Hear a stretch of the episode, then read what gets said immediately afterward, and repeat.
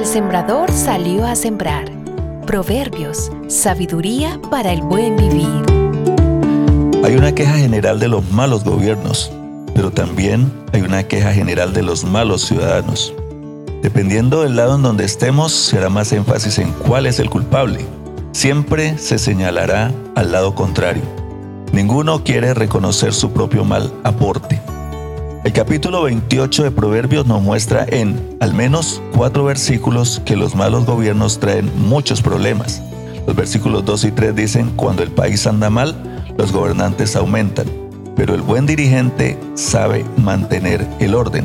El malvado que oprime a los pobres es como fuerte lluvia que destruye las cosechas. Los versículos 15 y 16 se lee igual que un león rugiente o un oso voraz es el malvado que gobierna a un pueblo pobre. El gobernante insensato aumenta la opresión. Estos versículos hablan de anarquía, hablan de destrucción y de hambre. Una sociedad donde todos mandan y finalmente nadie manda, porque cada uno hace lo que quiere. Y lo común es que quiera su propio bien en detrimento del de los demás.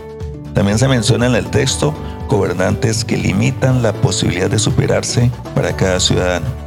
El panorama allí presentado es verdaderamente desolador y la realidad de los malos gobiernos es algo que difícilmente podemos cambiar porque a un mal gobierno generalmente le sucede otro.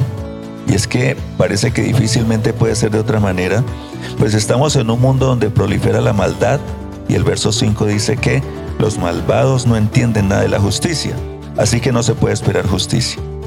Entonces surge la pregunta, ¿nada podemos hacer?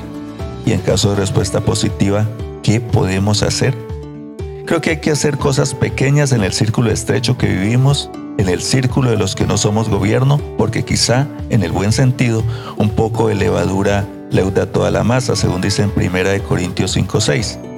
Pero es necesario mencionar que, en alguna medida, estamos en un lado o en el otro de este escenario.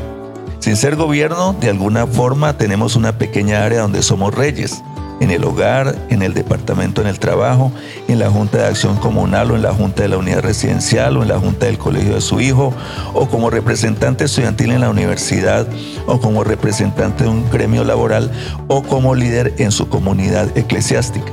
Así que probablemente todos estamos en el riesgo de ser gobernadores con los matices de injusticia propios de nuestra área. Esto significa que todos estamos en el riesgo de hacer daño a los demás sigue siendo descorazonador el panorama porque entonces solo se ha disminuido el ámbito donde somos influyentes y el riesgo inminente de hacer daño sigue omnipresente y por tanto el daño es de todos, para todos y una vida infeliz parece ser lo que nos espera. El capítulo no nos deja en la desesperanza total. Dice el versículo 5, en contraposición a la injusticia del malvado, que los que recurren al Señor lo entienden todo y en el versículo 14 encontramos que, sin considerar para nada el entorno bueno o malo, es feliz el hombre que honra siempre al Señor.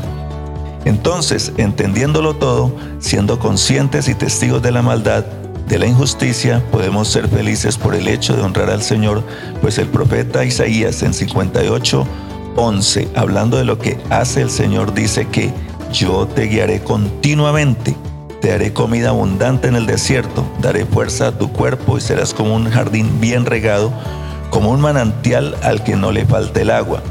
El desierto es sinónimo de adversidad. No se favorece la vida humana y menos el buen vivir. En ese entorno el Señor tiene el poder para hacer que disfrutemos de la vida. Pero no olvidemos que tal felicidad es para quien honra al Señor según se mencionó antes. Es la única posibilidad que tenemos porque cualquier otro origen de bienestar será vano y por tanto intrascendente. Honrar al Señor es la clave y esta es una expresión corta pero de contenido extenso, pues honrarlo significa mucho más que cantarle o orarle. Significa cumplir todos los mandamientos expresados en el Antiguo Testamento y todas las ampliaciones que de ellos se dieron en el Nuevo. Allí se encuentra el exclusivo primer lugar para el Señor y su efecto inmediato en el amor al hermano, lo que tiende a disminuir la injusticia y favorecer el orden. Dependiendo del rol desempeñado en cada espacio que hacemos, tenemos responsabilidades específicas. Si estamos en el lado de los gobernantes, debemos recordar el versículo 2, pero el buen dirigente debe mantener el orden. Y si estamos en el lado de los gobernados, debemos, además de lo dicho, orar por los gobernantes teniendo cuidado, según lo mencionado en el versículo 9. Si alguno no quiere atender la ley de Dios, tampoco Dios soportará sus oraciones. Haciendo cada uno lo que le corresponde, según el lado en donde se encuentre, disminuirá la tensión entre esos bandos y contribuirá para el buen vivir. Dichoso es el que oye y retiene la semilla. La semilla.